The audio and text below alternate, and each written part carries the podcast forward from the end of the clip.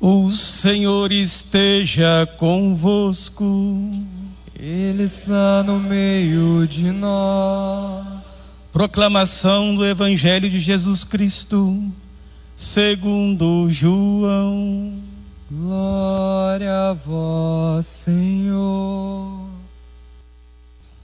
Naquele tempo, disse Jesus a seus discípulos: Agora parto para aquele que me enviou, e nenhum de vós me pergunta: Para onde vais? Mas porque vos disse isto, a tristeza encheu os vossos corações. No entanto, eu vos digo a verdade. É hora para que vós e eu parta. Se eu não for, não virá até vós o defensor. Mas se eu me for, eu vos mandarei. E quando vier, ele demonstrará ao mundo em que consistem o pecado, a justiça e o julgamento. O pecado, porque não acreditaram em mim. Justiça, porque vou para o Pai, de modo que não mais me vereis. E o julgamento, porque o chefe deste mundo já está condenado. Minha irmã e meu irmão, esta é para nós palavra da salvação.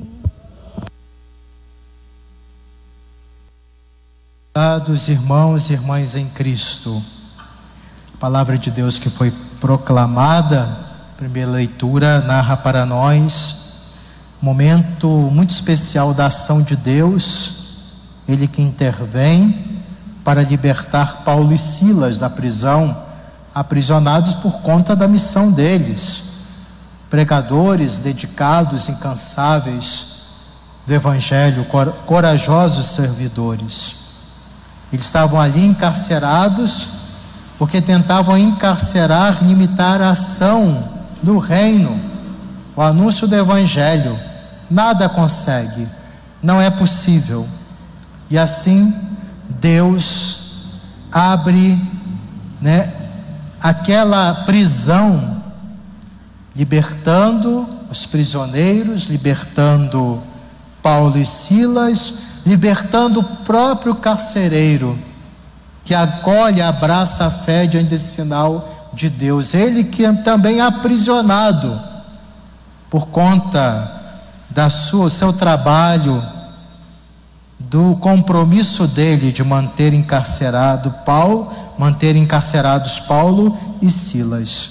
Então Deus intervém na vida do carcereiro de cego executor das ordens superiores, ele passa a enxergar. A luz de Deus ilumina a vida daquele homem também. Como esperamos, ilumine a vida de todos os que se sentem encarcerados, aprisionados, quer seja por pela realidade né, que está à sua volta, as atividades que ele realiza, que nem sempre são justas, e a, as próprias ações que podem nos aprisionar quando são essas contrárias à palavra de Deus, o Evangelho, os mandamentos do Senhor. E olha a simplicidade, é uma verdadeira catequese, precisa ser resgatada na igreja. O Papa, Santo Padre, o Papa Francisco, hoje, ele assina um documento, um moto próprio, instituindo o ministério de catequistas. Primeiro catequista na diocese, quem é? É o bispo. E ele conta com os colaboradores catequistas, temos muitos dedicados catequistas, muitas catequistas em nossas comunidades, fazendo um trabalho maravilhoso. Então ele institui esse ministério para reforçar a importância da catequese, da formação, do querigma, do anúncio da mensagem do Evangelho. E o que, qual é o ensinamento de hoje? Aqui, o carcereiro pergunta o que eu preciso fazer para ser salvo. O que precisa fazer? precisamos fazer para alcançar a salvação? acreditar no Senhor Jesus. Simples assim. Quer dizer, quando se fala, o acreditar no Senhor Jesus tem implicações profundas na nossa vida.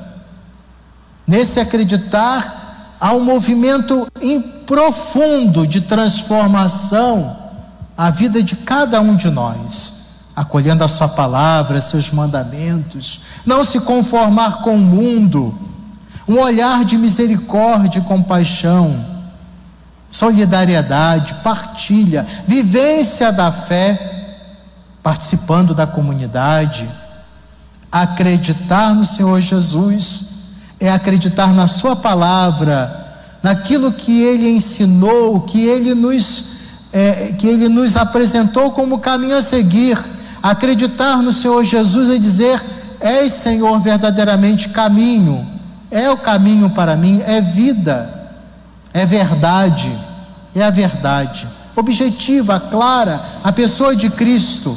Não verdades que construímos, dizemos que são verdades, roupagens que colocamos para nos satisfazer. Acreditar no Senhor Jesus. Ah, eu acredito no Senhor Jesus. O demonstramos, recordando que diz Tiago: a fé sem obras é morta no dia a dia, nas escolhas, nos compromissos que assumimos. Não basta dizer que eu acredito no Senhor Jesus, eh, estando na Assembleia e depois lá fora esquecemos de todos esses compromissos, esses empenhos, caminho de santidade, vida nova.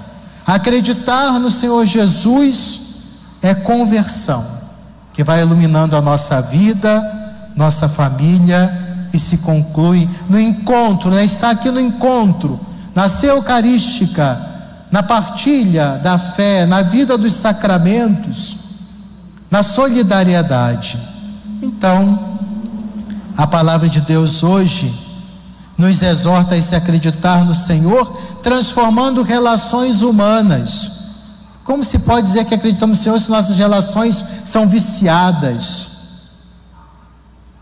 É, pelo, pelo pensamento egoísta, orgulhoso, apegado, possessivo. É preciso visibilizar esse testemunho autêntico de fé, um estilo de vida que não é do mundo, é de Cristo.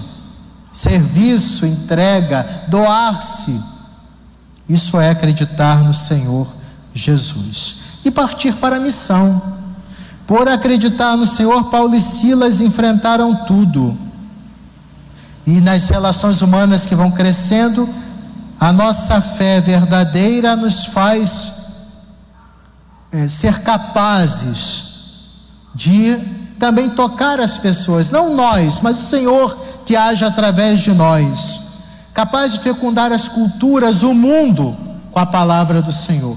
Esse mundo tão esvaziado de Deus, indiferente, fechado, é a nossa missão. Jesus no Evangelho fala do seu iminente regresso ao Pai. Num dado momento, os discípulos ficam amedrontados, sentem medo, ainda falta confiança neles, confiança em si mesmos e na ação do Espírito. Então Jesus promete, são tantas coisas, né? O compromisso é tão grande, tão elevado nas coisas de Deus, que a gente fica um pouco realmente amedrontado. Quanta responsabilidade. Quanta responsabilidade eu senti quando eu fui chamado pela igreja para ser bispo de Barra do Piraí, Volta Redonda. Então é renovar a nossa confiança na ação do Espírito. É Ele que age em nós não somos nada, é a graça de Deus. E é o Espírito Santo que vai nos confirmando na caminhada. E o que, que o Espírito faz em nossa vida? Atenção ao que diz aqui. Nos convencerá sobre o pecado. Essa palavra que o mundo moderno não gosta que se fale. Essa coisa de pecado é coisa do passado. Mas a realidade do pecado está aí criando injustiças, violências, tantos males, desrespeito à dignidade do ser humano. Usa, o pecado nos leva a usar uns aos outros, a causar o mal. Então o Espírito Santo nos convence sobre a realidade do pecado, para que nos tornemos novas criaturas, justas, vivendo autenticamente um caminho de fé. O Espírito Santo convida sempre a reavaliar a nossa história, a história como uma experiência de amadurecimento, para principalmente analisando, avaliando atitudes, posturas que não condizem com a nossa fé, não repeti-las.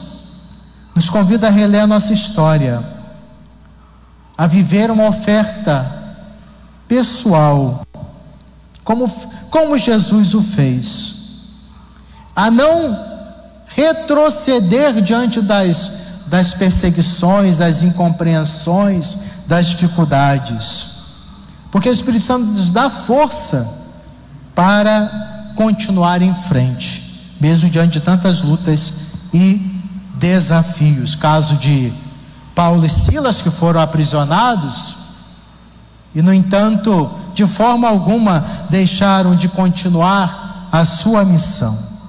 O Espírito Santo nos convence que a vida de discípulo é doação, amor desinteressado. Os nossos projetos pessoais ficam em segundo plano, é o de Deus. Se, de, se nós continuarmos nessa mentalidade de só buscar projetos pessoais, estamos traindo o projeto de Deus em nossa vida. Qual é o projeto que está prevalecendo em nossa vida? Isso para mim, que sou bispo da igreja, a missão de servir, onde a igreja chamar, como os padres também, todos nós batizados, o amor doação, que não é posse, não é só querer satisfazer certas vontades e caprichos, e somos colocados à prova nesse, nesse aspecto. O Espírito então nos confirma para que sejamos vencedores no mundo pela ação do mesmo Espírito e por termos a certeza dessa graça, que nada pode impedir, é que continuamos e nos esforçamos em, na nossa missão, na, no, na, no trabalho que o Senhor nos confia, sabendo que Ele nos sustenta e nos fortalece. Nesses dois anos na Diocese de Barro do Pereira e Volta Redonda, tenho é, certamente tudo que é novo causa um pouco de apreensão, uma certa apreensão também quando vim para cá, tudo muito novo, realidade muito diferente da que estava habituado. Imagino que da parte de vocês também, do clero, um bispo novo, quem, é como que ele é, como ele vai agir. E a gente tem ainda os problemas do fake news, né? Das projeções, tanto da minha parte como as expectativas, como de vocês também.